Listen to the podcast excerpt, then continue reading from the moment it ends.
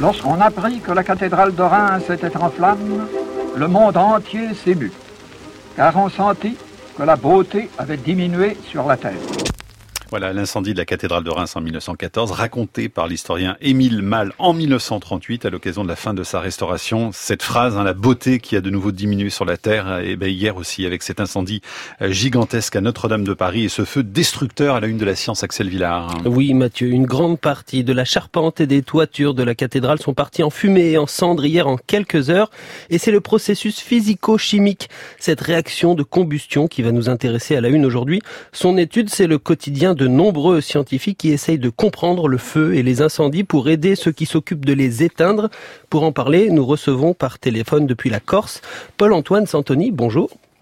Bonjour. Vous êtes directeur du programme et du groupement de recherche Feu du CNRS. C'est neuf laboratoires en France qui travaillent sur les thématiques de recherche liées au feu et aux incendies.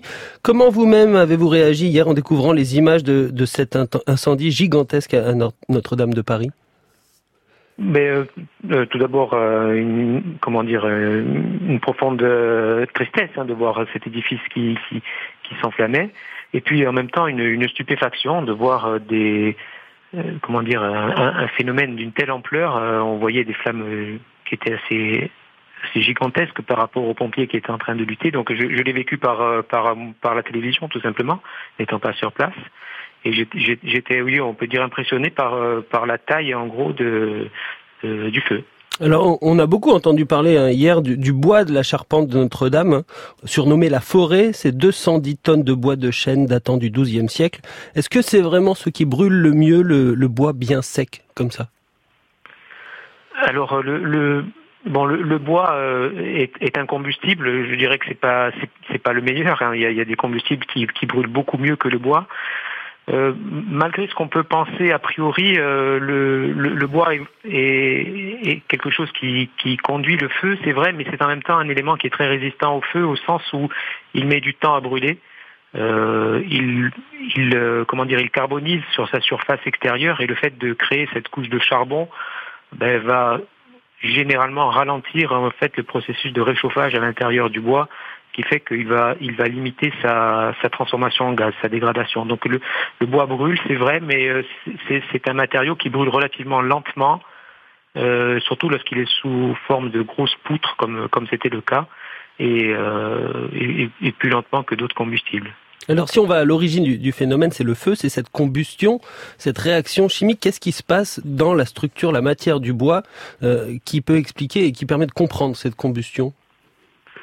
Alors en fait, euh, bon, le, bois est un matériau qui est dit euh, brésant, c'est-à-dire que euh, sa combustion se, se, passe en plusieurs étapes. Tout d'abord, sous l'action d'une source thermique qui peut être soit du rayonnement, un peu comme on va dire un rayonnement solaire, mais plus intense, soit sous la soit sous forme d'un préchauffage qui serait sous forme de gaz chaud. Eh bien, il va se chauffer. Alors s'il a de l'eau, il va d'abord vaporiser cette eau interne.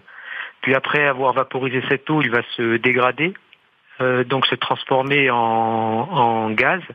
Et une partie de ces gaz qui sont émis sont des combustibles. Et ce sont ces gaz qui vont former euh, une flamme lorsqu'ils se mélangent avec, avec l'air.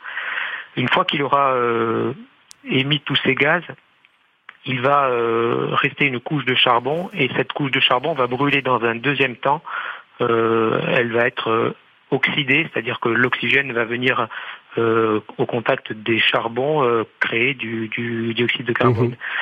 Donc euh, il y, a, y, a, deux étapes en fait, mais l'étape de carbonisation, enfin de brûlage des résidus charbonneux euh, pour une poutre se, se, fait en surface, ce qui fait que les deux phénomènes peuvent se produire simultanément puisque le charbon qui a pu se créer en surface va brûler alors que le matériau qui est à l'intérieur, lui, ne va pas encore s'être dégradé. Quoi. C'est pour ça que lorsque les structures sont épaisses, elles, brûlent en, en, un temps différent. Quoi. Et quand on cherche à l'éteindre, euh, le feu, ce qu'ont fait les pompiers euh, pendant des heures hier, euh, quel est l'objectif de la manœuvre? À quel, à quel moment de ce que vous venez de décrire on intervient?